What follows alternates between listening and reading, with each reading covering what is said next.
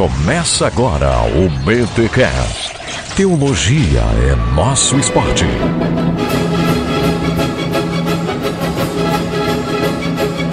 Muito bem, muito bem, muito bem. Começa mais um BTcast, o de número 45. Eu sou o Rodrigo Bibo e como já dizia Renato Russo, quem me dera ao menos uma vez entender como um só Deus ao mesmo tempo é três. Olha, quando que o Renato Russo falou isso? Ou a música Índios, cara. Quem me dera ao menos uma vez entender como um só Deus ao mesmo tempo é três. Olha Esse aí. mesmo Deus foi morto por vocês. Só maldade, então deixaram Deus tão triste. É isso aí. Um abraço, Renato. Aqui é o Mac e já temos o Antônio Fagundes e o Henry, só falta um. Se bem que o Antônio Fagundes ele meio que compete com o Morgan Freeman, né, cara? Tem aí, cara, e tem a Trinity, né? Dizem que a Trinity faz o papel do Espírito Santo dentro da mitologia do Matrix. Então Aí. tá aí. Fechou. Fechou. E eu sou Alex, tô comendo chucrute. Ah, brincadeira, só pra zoar. Eu sou o Alex e aqui o BTcast é a única trindade em que a terceira pessoa falta. Muito bom. Pessoal, vamos falar sobre Trindade, um assunto não é muito pedido. Mas é um assunto que a gente resolveu gravar e é um assunto bacana e com certeza é um assunto que você tem dúvidas ou se não tem dúvidas, acha que entendeu, mas ainda não entendeu. E onde está o Alex? O Alex a qualquer momento vai aparecer aqui nessa gravação Ou não. né? Por algum motivo ele não está aqui, mas a gente espera que ele apareça. Se não aparecer, a gente vai, ok? E o assunto é Trindade, Deus. Como é que é? Três deuses, é mais nós somos monoteístas e como é que a gente fala em três deuses? Mas será que falamos em três deuses? Como entender a Trindade? Esse é o desafio deste BTcast. Então, por isso já pegue o seu papel higiênico, porque a hemorragia nasal vai começar.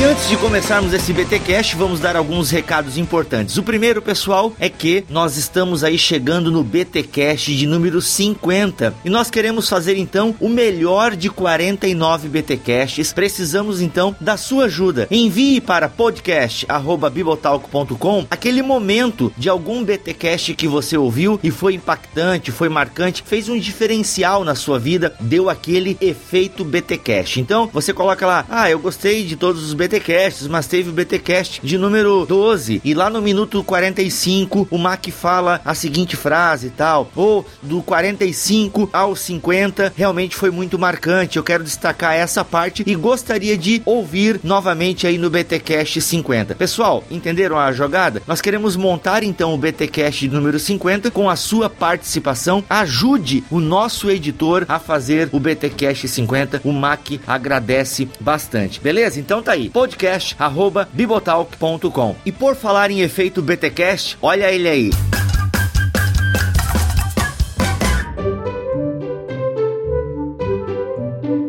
E aí pessoal, aqui quem está falando é o Sapão e eu sou suspeito para falar do BTcast, pois eu escuto essa turma aí desde 2009. No caso do BTcast, eu escuto mais uma vez, levo pra academia, escuto quando tô correndo, escuto no trabalho. Olha, gente, a hemorragia nasal, o efeito BTcast está cada vez maior, está exponencial. E vocês estão culpados, né, por despertar em mim o desejo de estudar mais. Eu sou um nerd, eu gosto de estudar várias coisas, teologia é uma delas. Com o BTcast, com certeza aprendi um pouco mais. Eu creio que é um dos poucos podcasts que dissemina teologia no Brasil. O BTcast está espalhando pelo Brasil, até fora do Brasil. Tem vários amigos meus que já ouviram o BTcast e depois comentaram comigo que eu nem imaginava que tinham ouvido. Então, assim, gente, parabéns. Sei que o esforço é grande. Tem pessoal com filhos, todos trabalham. Tem a distância do Alex. Tem a edição do podcast, que eu sei que é demorada. Mas quero ressaltar aqui o trabalho que vocês fazem que é de coração, que é para edificação, pelo bem dessa doutrina. Um grande abraço.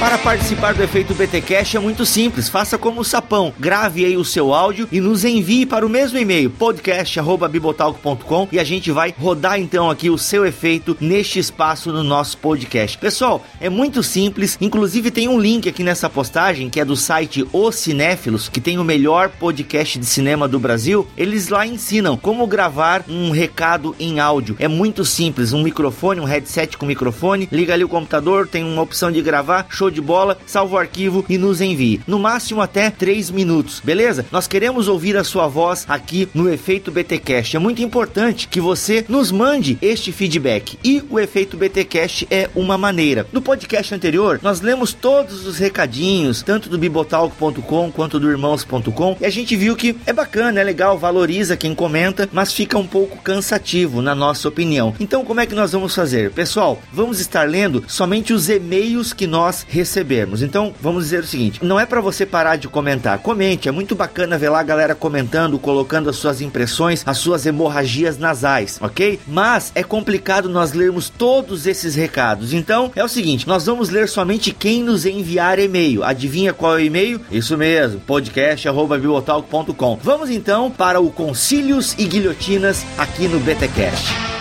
Se não se retratar, irá para a Inquisição. Eu recebi uma carta. Você renega o que escreveu? Você vai se retratar ou não?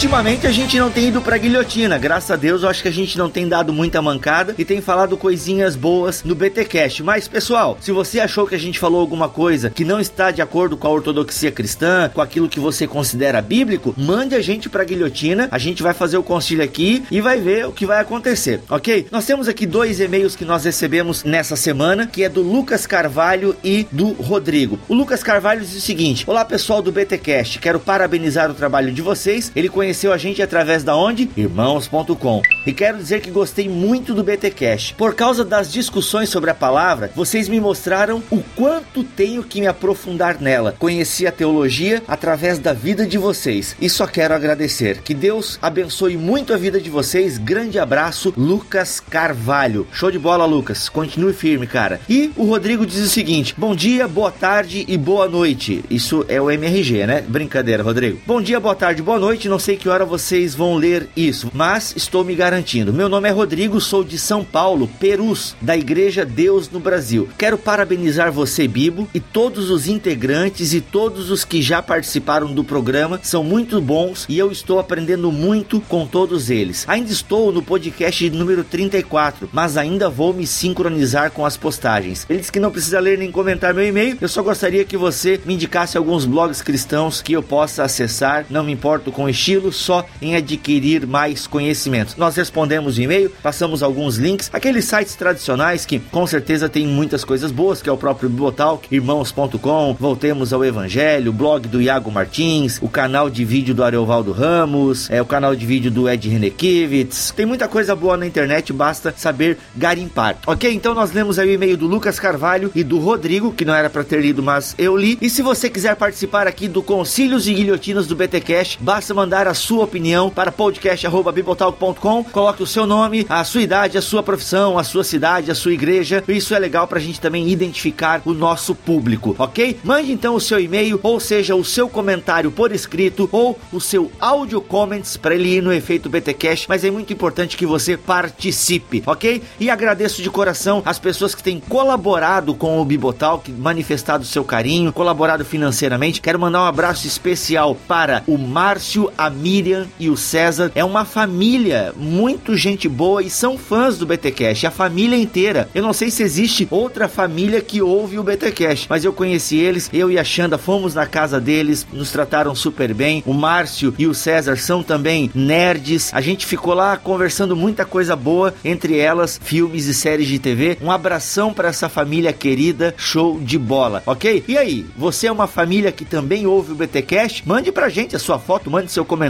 A gente quer conhecer as famílias que ouvem o BTcast. E galera, obrigado mesmo por toda a manifestação de carinho de vocês nas redes sociais. Nós temos as nossas redes sociais que é facebook.com barra Bibotalk. Nos curta, nos passa adiante lá, a gente posta tudo que rola no Bibotalk. E também temos os nossos twitters, arroba Bibotalk, arroba e arroba Mac mal. Tá aí na postagem para você não se perder com o sobrenome do Alex. Sem delongas, vamos então a este BTcast que é trinitário.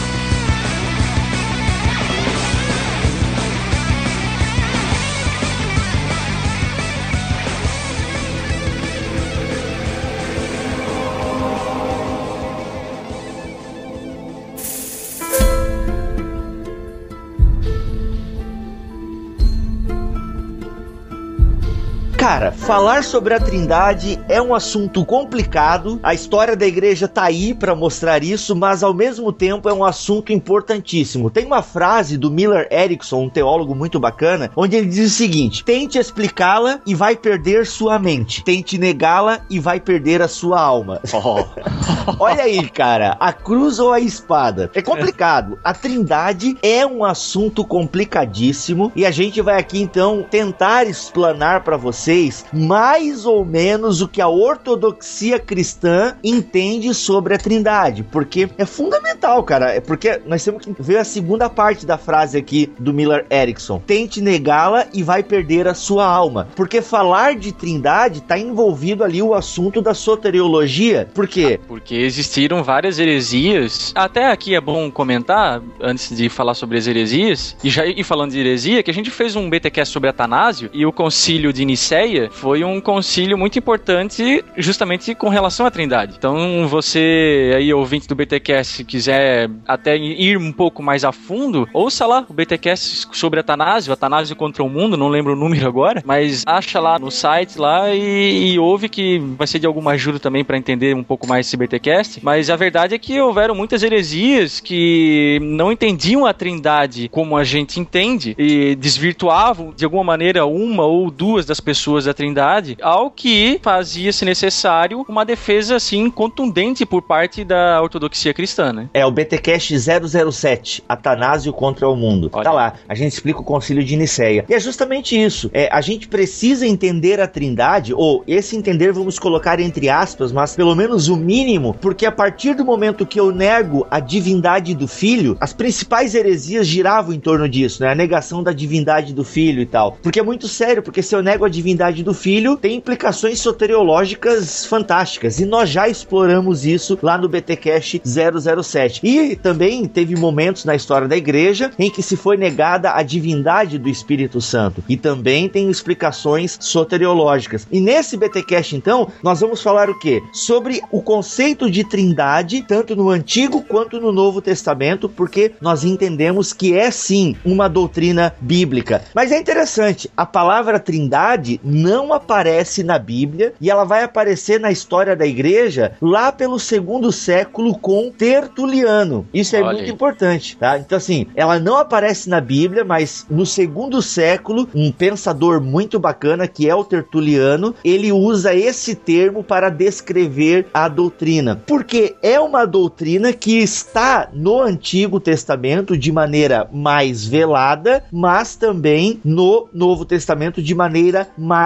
clara, se é que podemos dizer assim. Ah, o Tertuliano ele pode até ser considerado e na verdade é considerado como o pai da doutrina da Trindade, né? Uhum. É claro que essa doutrina, em alguns termos, já vinha sendo de alguma forma tentado ser entendida, né? Uhum. Mas o Tertuliano ele vai lá e põe a mão na massa mesmo, até porque ele tem uma briga contra, eu não, aí eu não sei pronunciar aqui, não sei se é Praxias ou Praxias. Ele foi o cara que começou a introduzir umas doutrinas meio estranhas, mais precisamente o monarquianismo e o patripassionismo. Depois a gente vai explicar o que, que é isso. E o Tertuliano ele vai intervir nessa questão. Então olha só, pessoal, vamos tentar explicar aqui algumas deturpações da doutrina da Trindade durante o decorrer da história da igreja, porque esses homens, Tertuliano, é, Orígenes, que também defendeu a Trindade, próprio Atanásio depois, mais tarde no Concílio de Nicéia, eles não defenderam a doutrina da Trindade por defender, né? Eles simplesmente gostavam da doutrina e queriam falar a todos sobre uhum. a doutrina da Trindade. O buraco um pouco mais embaixo, como dizem, eles fizeram justamente isso, tiveram que entrar nessas controvérsias porque havia quem discordasse dele. Imagina, né? Você insere uma doutrina, no caso do monarquianismo, por exemplo, a gente vai explicar agora. Você insere uma doutrina como essa dentro da igreja e você não tem ninguém que contrapõe ela com uma doutrina séria, com a doutrina da Trindade como nós a conhecemos, você imagina aonde que poderia ter chegado a igreja na história cristã. E o monarquianismo, Epa.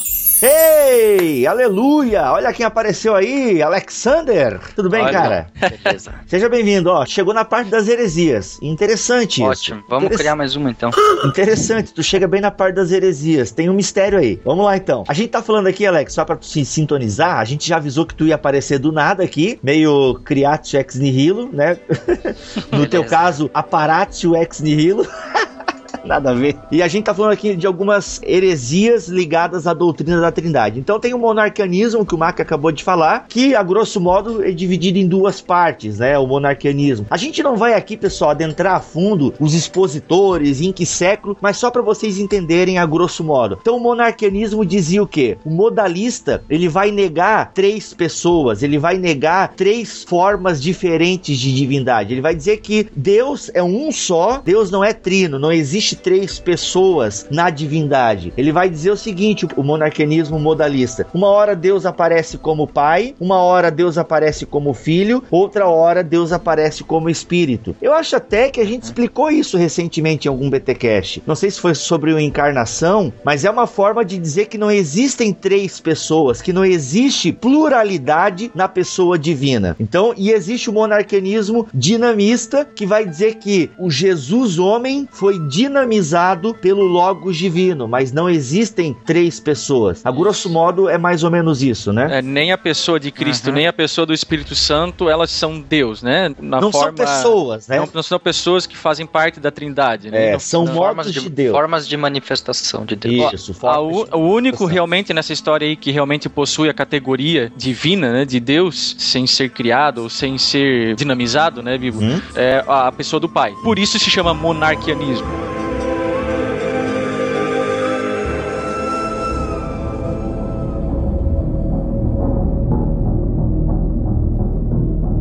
E aí tem a questão também, é, uma que é muito forte, o subordinacionismo, né, que geralmente se entende como filho subordinado ao pai. É, então, o Orígenes defendeu isso e ele acabou colocando os pés pelas mãos um pouco, né, uhum. né, nessa questão do subordinacionismo, né? Mas por que toda essa confusão, né, cara? Porque é, existem trechos nas escrituras onde nós temos Cristo no seu estado de humilhação, que ele fala mesmo, ah, ele fala da obediência ao pai. Só que daí as pessoas não entendem que ao mesmo tempo em que ele se desobediente obediente ao Pai, ele é obediente a ele mesmo, porque Sim. ele é Deus. É, a questão que pegou com Orígenes é que esse subordinacionismo, pessoas às vezes acabavam entendendo que Cristo de alguma forma era inferior à pessoa do Pai. Justamente. E que não é o caso. E o Espírito é inferior ao Pai e ao Filho. Tem tudo isso. Porque não entendem essa relação das pessoas dentro do ser divino. E é uma coisa complicada, mesmo como a gente falou na abertura desse BTcast. A Trindade não é algo fácil, mas é algo algo que nós precisamos nos debruçar, porque existem questões salvíficas envolvidas. E aqui a gente poderia mencionar Ario rapidamente, porque já exploramos o Ario bastante no BTcast 007. Ele era da escola do monarquianismo dinâmico, ele foi aluno de Luciano, que por sua vez foi aluno de Paulo de Samosata, uhum. né, o cara que inventou essa história aí. Só que a crença de Ario acabou se diferindo um pouco mais tarde do monarquianismo dinâmico, né? O maior problema de Ario reside na cristologia dele uma separação que ele faz entre as duas naturezas de Cristo, e aí é que reside o maior problema na compreensão trinitária dele, porque obviamente se Cristo não é Deus, então a trindade não faz o menor sentido. É que Ario dizia que houve o tempo em que o filho não era. Ele tem uma declaração que é parecida com essa, que agora eu tô sem acesso ao livro aqui, mas a gente é, explica o isso. dele é que assim, ó, pra ele, o filho é uma criação do pai criatura, uhum. pra Ario, é. né, então isso já é o problema que ele não é da mesma essência do pai, então houve um tempo em que ele não existia, porque ele foi criado uhum. pelo pai, então ele é uma criatura. Uhum. Então, aí por isso o esquema do subordinaciona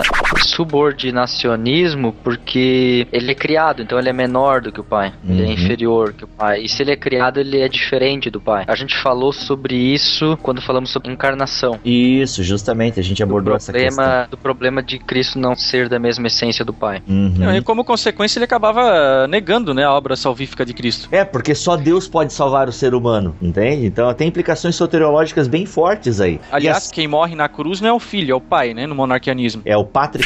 patripassionismo. Patripassionismo, né? que é uma versão, né? Uma versão dentro do monarquianismo.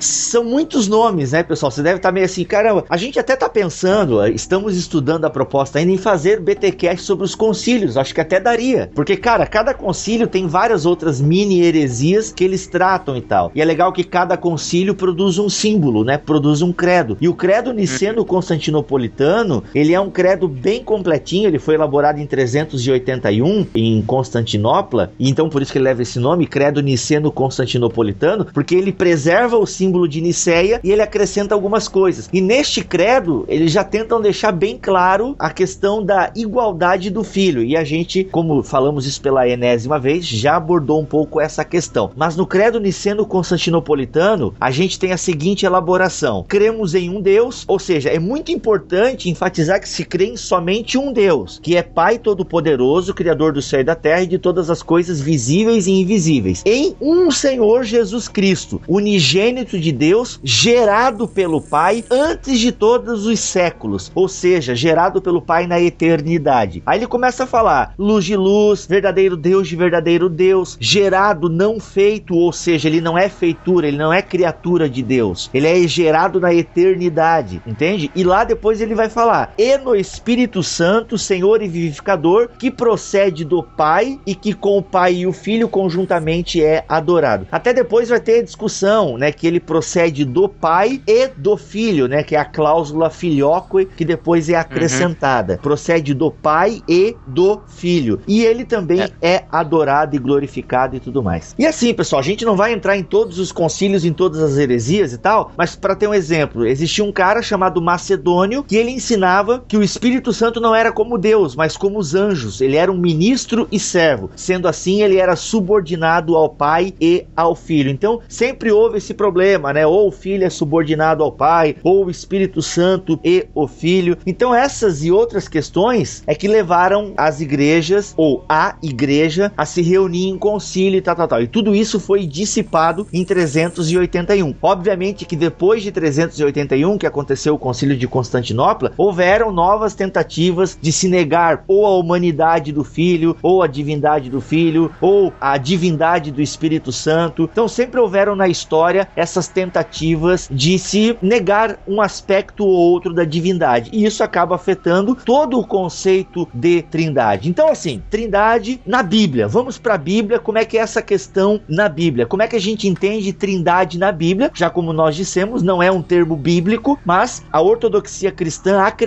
que está amplamente difundida na Bíblia, principalmente no Novo Testamento, a ideia de trindade. Como é que a gente pode entender então trindade no Antigo Testamento? Vamos começar com o polêmico Gênesis 1:26? Pode ser. Meu, é que tem gente que começa até antes, né, que é mais polêmico ainda, que é Gênesis uhum. 1:2, é isso que o espírito do Senhor pairava sobre as águas? Exatamente. Aí está o problema da tradução de Ruach Elohim em Gênesis 1:2, que exegetas mais modernos defendem a tradução de vento tempestuoso, enquanto que exegetas mais conservadores defendem a tradução Espírito de Deus. Fundamento para se traduzir como vento tempestuoso é que Ruach, ao mesmo tempo que significa espírito, também significa vento em outras passagens. Uhum. Então, não é que em toda a escritura Rua sempre significa espírito de Deus ou espírito. Muitas vezes também significa vento. E Elohim, que é a palavra para Deus, também significa tantas vezes um adjetivo no sentido de tenebroso, grandioso, magnífico, etc. Então, em algumas passagens na Bíblia ele aparece como adjetivo e não como substantivo. Então, alguns defendem que a forma com que está escrito o texto, é, Elohim aparece de forma adjetivada e por ser de forma adjetivada, então o substantivo é Ruach e o adjetivo é Elohim. Então, vento tempestuoso. Uhum. Enquanto que outros defendem que o substantivo é Ruach e Elohim é genitivo. Então, vento de Javé, vento de Deus. Javé não, no caso, de Deus.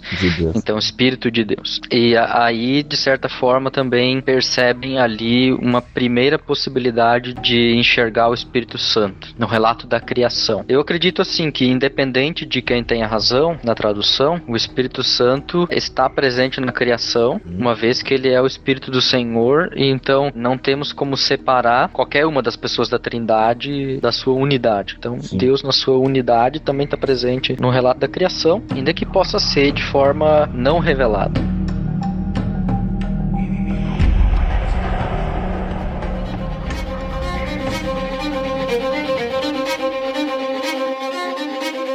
Só para você entender então, ouvinte, não que não, não tenha ficado claro, mas independente de qual linha de interpretação você segue, se você acredita que ali é o Espírito de Deus já agindo na criação, não tá errado também, mas é legal você ver o outro lado que tem exegetas modernos que pensam diferente. É bacana essa ideia. Eu, até no livro que eu tô escrevendo... Inclusive, uma das bíblias judaicas traduz como vento tempestuoso. Vento tempestuoso, é, isso é um indicador bacana, indicador bacana. Mas mesmo que seja essa tradução, né, Alex, não quer dizer que a gente não possa enxergar o Espírito de Deus no evento da criação. Se você olhar pelo relato da criação e olhar, vamos dizer, é que teria duas perspectivas. Uma comparando com o mito babilônico da criação, então teríamos que esse é um vento tempestuoso que Deus precisa dominar, um hum. caos. Sim. Que está pairando sobre o torro vaborro, sobre o, sem forma o caos vazio. completo, sem é, forma e vazio. Só uma pergunta, e, por acaso isso teria alguma coisa a ver com o épico de Gilgamesh?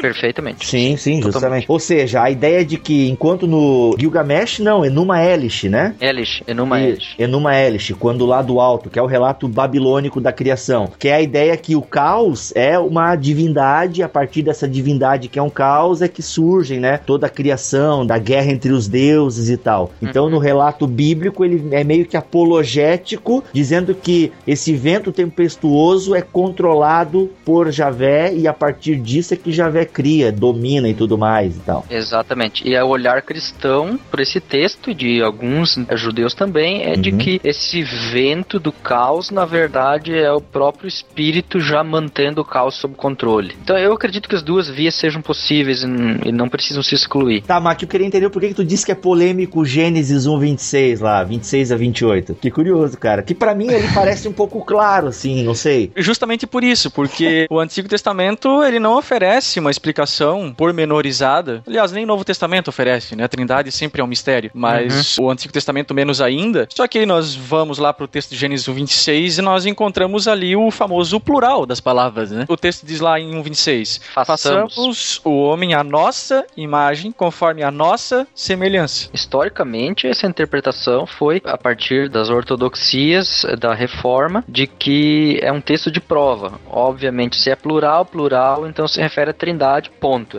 Não se buscava uma exegese mais profunda para saber se naquele contexto aquele texto queria exatamente dizer aquilo. Então esse é o problema de usar textos de prova, né? Tipo, trindade, Espírito Santo está presente na criação, logo Gênesis 1:26 comprova. Uhum. Ponto. Texto de prova. O problema é, é que foi criado mas... alguns pontos de tensão aí. Há quem dizia que o texto poderia estar se referindo a uma conversa com anjos, umas coisas meio mirabolantes assim. Hum, ah, não é, pode. Isso é mirabolante mesmo. O que é interessante é o seguinte, uma proposta de exegetas é de que, no caso esse plural seria um plural majestático. Significa o quê? Que Deus, com a majestade dos céus, alguns salmos se referem a uma corte celestial, onde Deus estaria presidindo essa corte celestial, e então ele fala como aquele que está no trono da corte celestial, façamos isso e isso. Então a interpretação desses exegetas é: não é que Deus está chamando os anjos para fazer junto, ou o filho ou espírito para fazer junto ali, mas que ele está falando como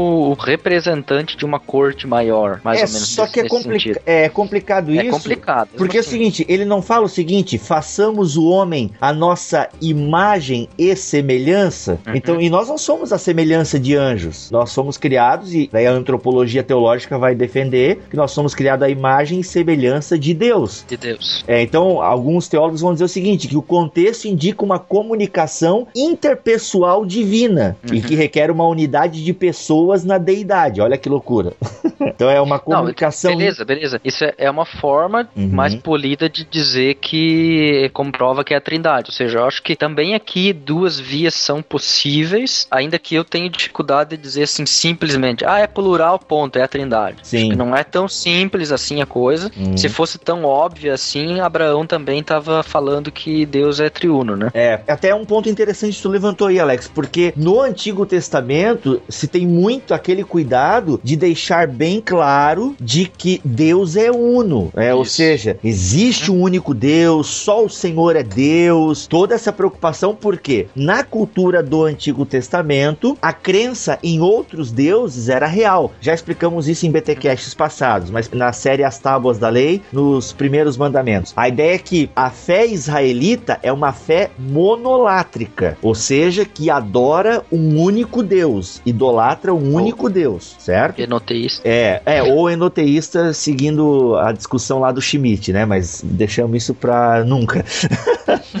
Aí o que acontece? Seja enoteísmo ou monolatria, né? São quase parecidos. O que acontece? A ideia é que então a crença em outros deuses era real. Só no desenvolver da história da fé do Antigo Testamento é que eles vão se dando conta de que de fato só o Senhor é Deus e que o resto é, é bucha. Agora, o que é importante observar do Antigo Testamento é as manifestações do anjo do Senhor. É o que eu ia puxar agora. É, Isso é muito interessante. Senhor, porque assim, tem alguns textos que ele é identificado, né, com Javé, cara, como extensão da sua personalidade. Tem vezes que ele fala como Javé, como o próprio Javé, Gênesis 22, 11, e às vezes ele fala em nome de Javé. Então, uhum. essas manifestações são bem interessantes, cara. Há quem diga, né, que é uma especulação, que já sejam manifestações de Cristo no Antigo Testamento e tal, mas isso é especulação com pouco fundamento, né? O que é interessante assim, por exemplo, alguns identificam a luta que Jacó teve com esse anjo, com,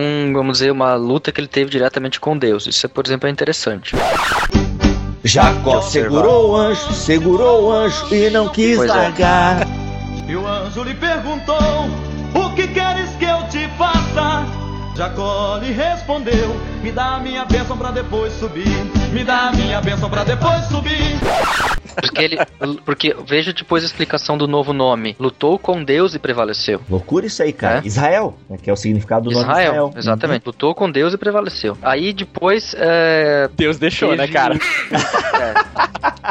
é. Tinha que ter deixado, né? Se o UFC aí foi carta marcada.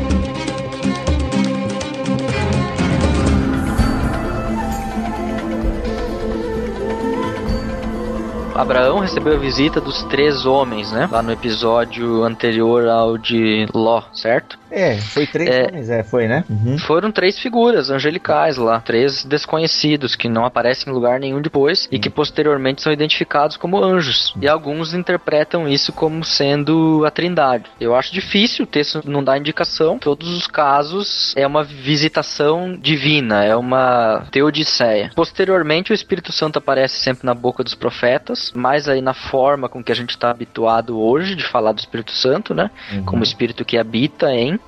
e o livro de Provérbios personifica a sabedoria. A sabedoria aparece de formas personificadas, de tal modo que poderíamos dizer que Rohma, a sabedoria, é também Dabar, Yahvé, a palavra de Deus, e de certa forma identificar a sabedoria com a palavra de Deus, o Logos encarnado que é Jesus Cristo. Olhando da perspectiva do novo para o antigo, a gente poderia traçar essas pontes uhum. também. Tem uma ponte interessante também, que eu não sei se você vocês viram, que é a questão do próprio Messias, né? A profecia do nascimento do Messias, lá em Isaías 9, o 6 e o 7. Os vários nomes que são atribuídos à figura do Messias são nomes próprios de Deus. Tipo, o cara lá, ele vai ser maravilhoso conselheiro, Deus forte, Pai da eternidade, príncipe da paz, e até alguns exegetas fazem a ponte de que Deus forte, né, El Gibor, pode ser traduzida literalmente como poderoso Deus homem. Ó, oh, cara, olha aí. Já lá no Antigo Testamento, o germe da coisa. E é claro que talvez o, o autor bíblico, ao escrever essas coisas, nem tivesse noção. Ah, com certeza. Não que ele estivesse agora é, psicografando, não é isso que eu tô dizendo, pessoal. Mas ele escreveu lá, é, Deus deu o conceito, ele foi escrever. Poxa, ele nem tivesse a noção do que ele estava escrevendo. Então, é... nas próprias referências ao Messias a gente encontra isso. Pensa assim, né? Que você hoje, na atual época que você está, você recebe uma foto de uma coisa que só vai ser inventada daqui daqui a 100 anos. Sim. Você tem capacidade, em alguma medida, de descrever esse objeto. Hum. Só que você o descreve o quê? Tendo o seu ambiente como, como referência. referência. Só que, né, é, obviamente, vai faltar alguma informação porque você não tem a revelação completa da coisa. Então, eu penso que a mesma coisa se dava com os profetas. Então, o que, é que a gente tem? No Antigo Testamento, a gente tem, obviamente, a figura do Pai bem desenvolvida, o único Deus, mas alguns textos já dão uma margem para uma pluralidade de pessoas no ser divino divino e, como o Alex mencionou, a ideia do Espírito de Deus, é, o Espírito do Senhor que estava presente né, durante a criação do mundo, capacitou os juízes, os reis, os profetas. Então a gente entende o que? Que a natureza espiritual de Deus ela é destacada nessas expressões, tal, tal. Então a gente já começa a ter esses vilumes. Mas no Novo Testamento, obviamente. Mas peraí, peraí, peraí. Opa. Antes a gente entrar no Novo Testamento, eu só queria destacar um texto que eu achei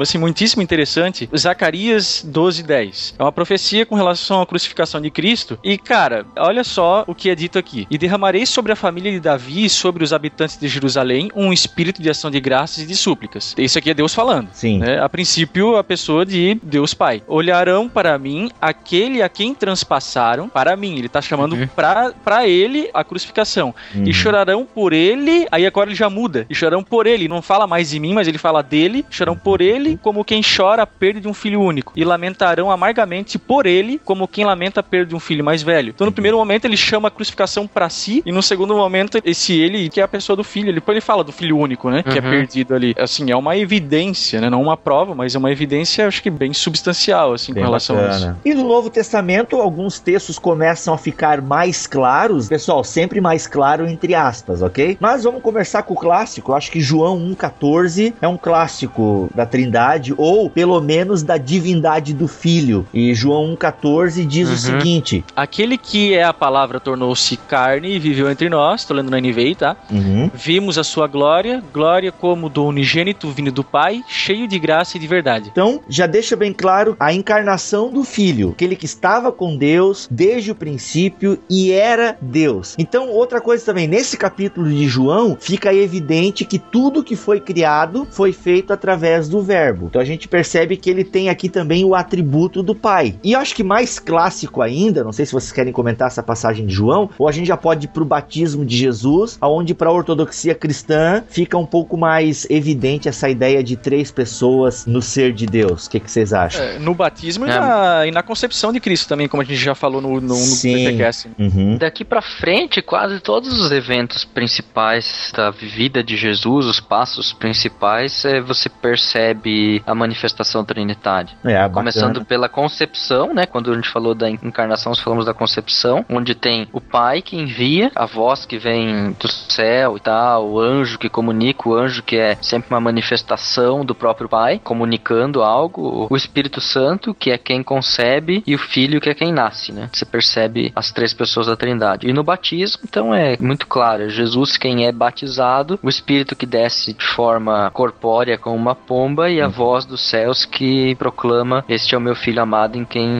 eu tenho prazer. É porque no monarquianismo Deus é esquizofrênico nessa passagem, né? Porque ele fala com ele pois mesmo. É. ele é o Gollum. Mas aí os caras resolvem esses problemas dizendo que no batismo Jesus foi revestido do Pai, então tipo como se até ali Jesus fosse um ser humano comum, daí no batismo o Pai se torna o Cristo uhum. por meio do Espírito e aí tipo o monarquianismo precisa fazer esse tipo de contorno para chegar lá onde eles querem. Né? Como o Alex falou, mencionou aqui, a gente vê no Novo Testamento que Cristo durante seu ministério ele reconhece o Pai como Deus e ele também testifica a divindade do Espírito Santo. Porque quando ele diz lá para os discípulos é que Deus enviaria outro consolador, uhum. ou seja, é uma pessoa distinta dele, porque ele fala outro consolador. Então a gente percebe que é uma pessoa distinta do próprio uhum. Cristo. Não é o mesmo, né? Não é o mesmo, mas com qualidades divinas. E detalhe, ele afirma a própria divindade. Então a gente tem bem claro no Novo Testamento a divindade né, das três pessoas. Porque o Pai, obviamente, já confirmadíssima no Antigo Testamento. Aí isso se confirma no ministério de Jesus. Ele testifica a divindade do Espírito Santo quando fala que enviaria outro consolador e a própria divindade dele, ele ele confessa, porque ele fala, ele admite que estava com o Pai antes da criação do mundo e ele emprega aquela expressão lá do eu sou ao falar de si em João 8:24. Uhum. E eu sou, né, como a gente sabe, é um nome de Deus revelado a Moisés. Começa a ficar claro para nós que existe uma igualdade entre o Filho e o Espírito com o Pai no Novo Testamento.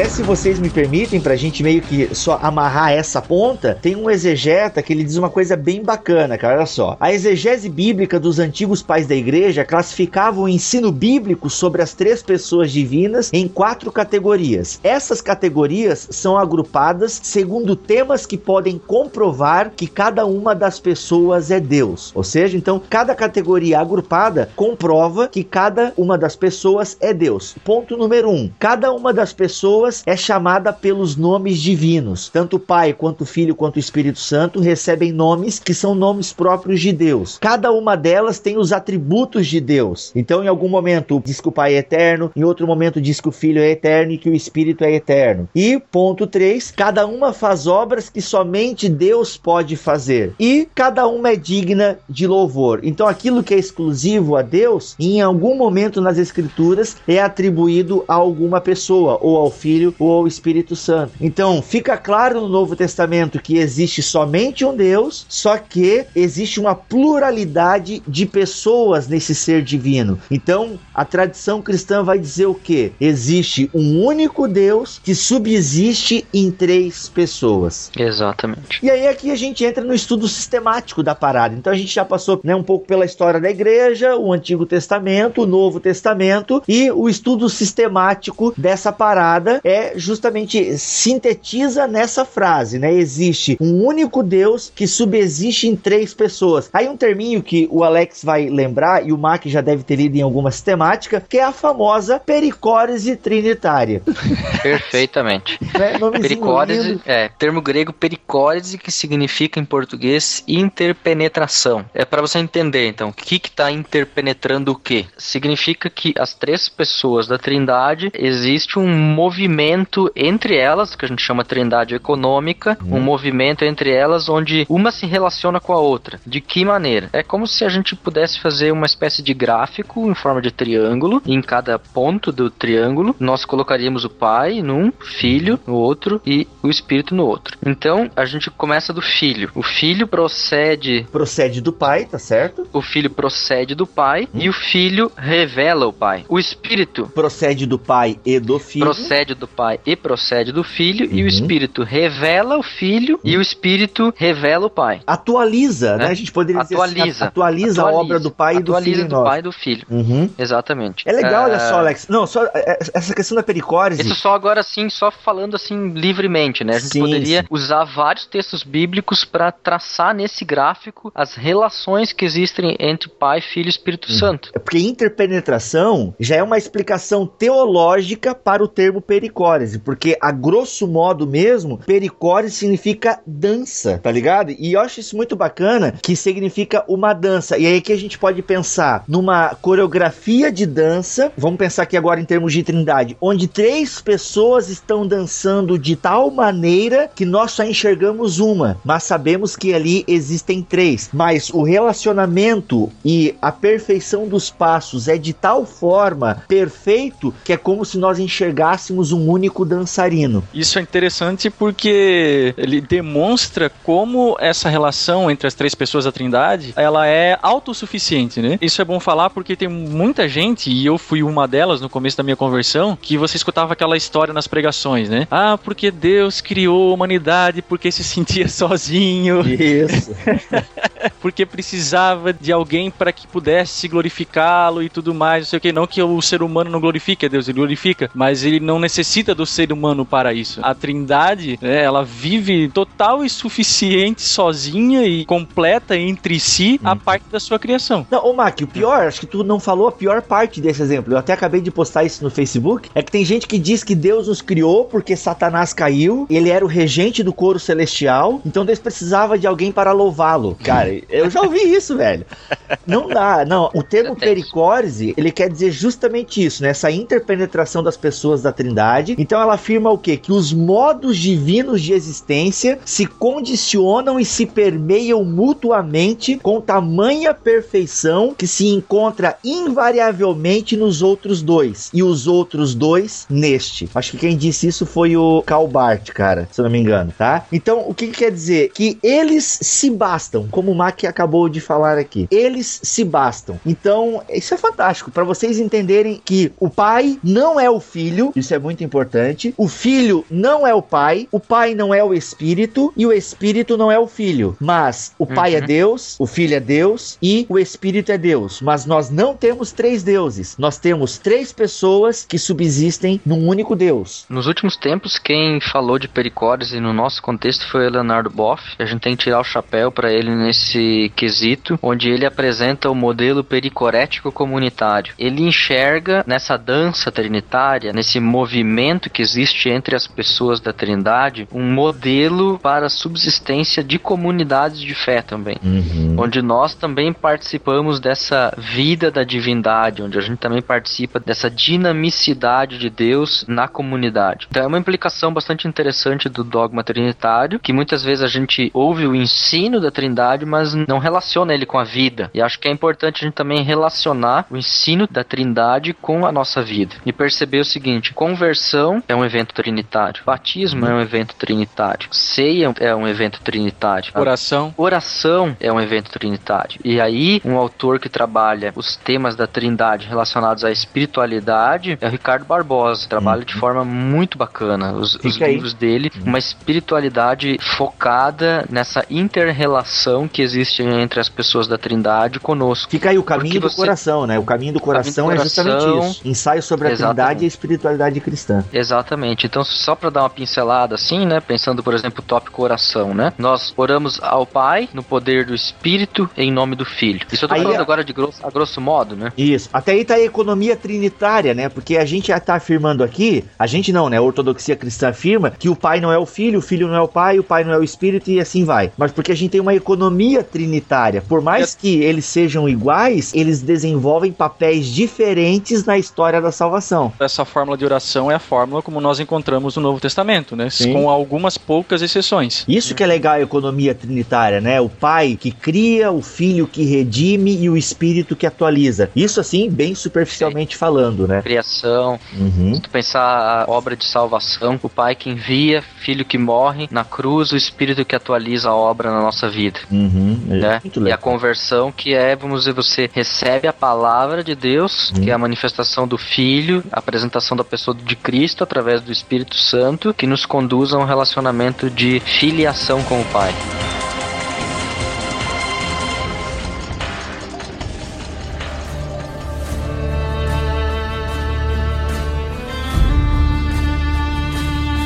É engraçado como essa questão da oração, quem já não passou por isso, né? De chegar num determinado momento da sua caminhada com Cristo e dizer assim: Poxa, será que eu tô certo orando ao Espírito Santo? Ou será que eu estou certo orando ao próprio Jesus? Para que, que eu devo orar? Para Deus? Para o Espírito Santo? Para Cristo? Eu vi um vídeo do John Piper sobre trindade, sobre oração, onde ele é questionado, né? Então ele fala: Ó, a fórmula que nós encontramos no Novo Testamento é realmente essa: oramos a Deus Pai pelo poder do Espírito em nome de Jesus. Todavia, oração orações como Maranata, né? Ora vem, Senhor Jesus, é uma oração possível. Aliás, ela está uhum, lá né, no uhum, final de uhum. Apocalipse 22. Ou Vem, Espírito Santo, também é uma oração. É complicado, por exemplo, essas espiritualizações no sentido assim de Benihim. I curse that man. Daí é só o Espírito Santo. É complicado você focar só na pessoa do Espírito Santo, que, por exemplo, é uma ênfase pentecostal, enquanto que a ênfase reformada é cristológica. Então então todas uhum. têm as suas ênfases, o que pode se tornar algo complicado, né? O problema então... das ênfases se torna quando você separa um dos eventos uhum. salvíficos a parte dos outros, ou seja, tira uma das pessoas da Trindade da sua economia e quer, vamos dizer, colocar ela acima das outras. É uma forma de subordina... subordinacionismo também. É fazer esse tipo de coisa, né? Então que seja reformado, que vai dizer que Cristo é acima de tudo e rebaixa o Espírito Santo a um nome da liturgia, ou seja, um pentecostal que vai querer colocar o Espírito Santo lá em cima, como se Jesus e o Pai já não tivessem mais nada a ver com a gente. Isso, justamente. É, então também são formas complicadas. A gente adora um Deus que é triuno e a gente adora o Deus na Trindade. Nós não adoramos nem o Pai, nem o Filho, nem o Espírito Santo por si mesmos, mas nós o adoramos na Trindade. Porque quando eu adoro o Pai, adoro ao Filho e ao Espírito. Quando eu adoro o Espírito, adoro ao Pai e ao Filho. E assim vai. Então a gente está falando o que aqui? Resgatando a ideia que a unidade de Deus que Deus é somente um, ok? Isso é muito importante vocês entenderem que o Deus único e verdadeiro não é somente o Pai, mas o Pai, o Filho e o Espírito Santo, como Agostinho, que foi o teólogo da igreja antiga que mais desenvolveu, tem até um calhamaço escrito chamado A Trindade, foi o que mais desenvolveu essa ideia, né? Que Deus, ele é, é Pai, de... Filho e Espírito Santo. Interessante de Agostinho é que todo dogma trinitário anterior a Agostinho é desenvolvido em grego. Os três irmãos, os... Os Gregórios, né? Os Capadócios. Os Gregórios, né? Uhum. Os irmãos da Capadócia, né? E todo o desenvolvimento trinitário anterior é em grego. E Agostinho não falava grego e odiava grego. Ele escreveu tudo em latim. Então, o dogma trinitário a partir de Agostinho é muito semelhante ao dogma trinitário grego, uhum. só que desenvolvido com outras formas. Isso é muito interessante de observar. Que mesmo as diferenças entre Agostinho e os que vieram antes dele, talvez os anteriores eram mais filosóficos, digamos assim, do que Agostinho, uhum. que não tinha talvez tanta essa preocupação da trindade na economia, mas as formulações de ambos são muito semelhantes. É, porque a questão do latim e do grego, o significado de pessoa no grego é um pouco mais profundo, no latim já nem tanto, mas ele conseguiu casar bem essas duas ideias. Então a gente fala da unidade de Deus, mas ao mesmo tempo tem a diversidade de Deus, que são o que? A pluralidade de pessoas no ser divino. É mais ou menos assim que a ortodoxia cristã entende a Trindade. E gente, tem mais coisas para falar? Muitas outras coisas. Eu só quero encerrar essa discussão, galera, com uma coisinha que eu acho bacana e até coloquei isso no meu livro, que o exemplo do sol, né? Muitas pessoas no afã de querer explicar a Trindade utilizam o exemplo do sol, a figura do sol para dizer a Trindade. Ó, oh, a Trindade é como o sol. O Pai é o astro, o Filho são os raios solares e o calor é o Espírito Santo. Só quero lembrar para vocês que este exemplo do sol era utilizado por Sabélio, que foi condenado como herege, porque Sabélio era do monarcanismo modalista. Isso se okay? adequa mais no conceito panteísta de Deus do que qualquer outra coisa. É, ou uhum. a ideia é de ele vai se transformando. É, justamente, a ideia assim, ó, na verdade é que o sol é um sol só, e que esse sol, que daí depois tem o, os raios e o calor. Essa analogia é bem complicada porque o raio solar não é o sol em si. O calor não é o sol em si. Por isso que eu não posso utilizar essa analogia para explicar a Trindade. A do então, ovo é pior ainda. Como? A do ovo. Meu, cara, essa eu não ouvi. Fala.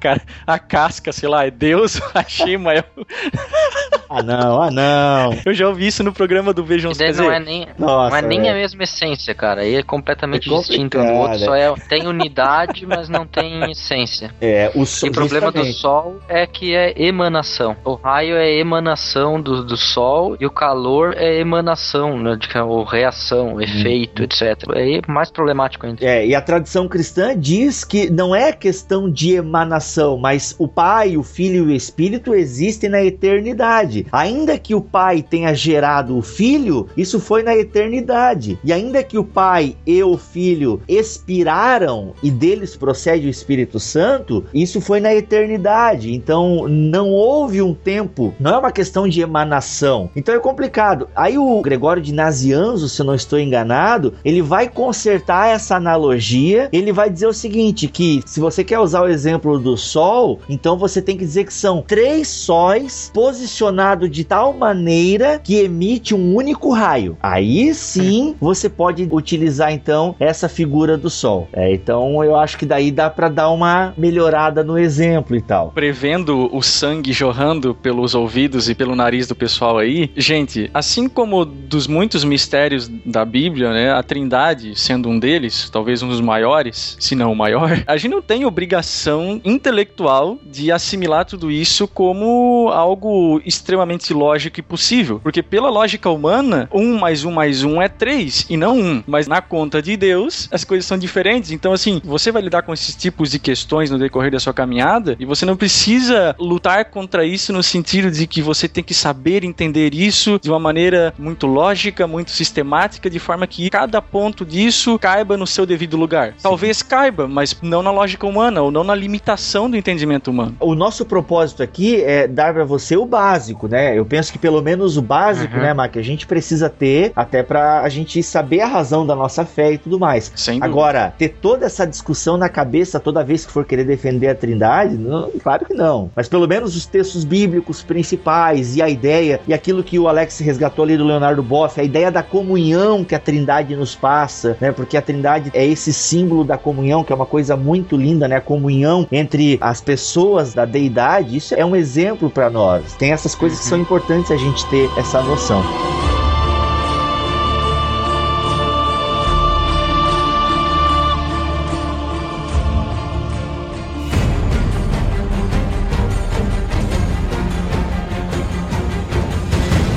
Pessoal, tem dúvidas? Tem algo a acrescentar? Vamos tornar os comentários deste BTcast um estudo sobre a Trindade. Coloque, acrescente, coloque a sua dúvida e a gente sempre na medida do possível a gente está respondendo. Nós aqui do Bibotalk não temos o hábito de ler e-mails. A gente está começando agora a ler uns recadinhos, algum outro testemunho e tal. Mas uma coisa é certa, nós respondemos todas as dúvidas que são colocadas nos comentários, tanto em irmãos.com como também no Bibotalk talk.com.br. Quando é dúvida, a gente tem procurado responder. Então vamos fazer deste post aí uma discussão sobre a Trindade, vamos aprender um pouco mais. Essa é a função do BTcast, ok? Tá aí, pessoal, passe para frente o BTcast, nos indique, passe o link, comente, pague o nosso salário comentando. E eu sou o Rodrigo Bibo de Aquino, vou ficando por aqui e deixa eu ligar de novo aqui o meu Legião Urbana, que eu quero ouvir Renato Russo cantando a música Índios. Aqui é o Mac, teologia é o nosso esporte, ainda bem que a terceira pessoa da Trindade aí apareceu no, no último momento. Atualizou as coisas. Valeu, galera. Aqui é o Alex, chegando tarde, mas não deixando por menos. Ah, garoto.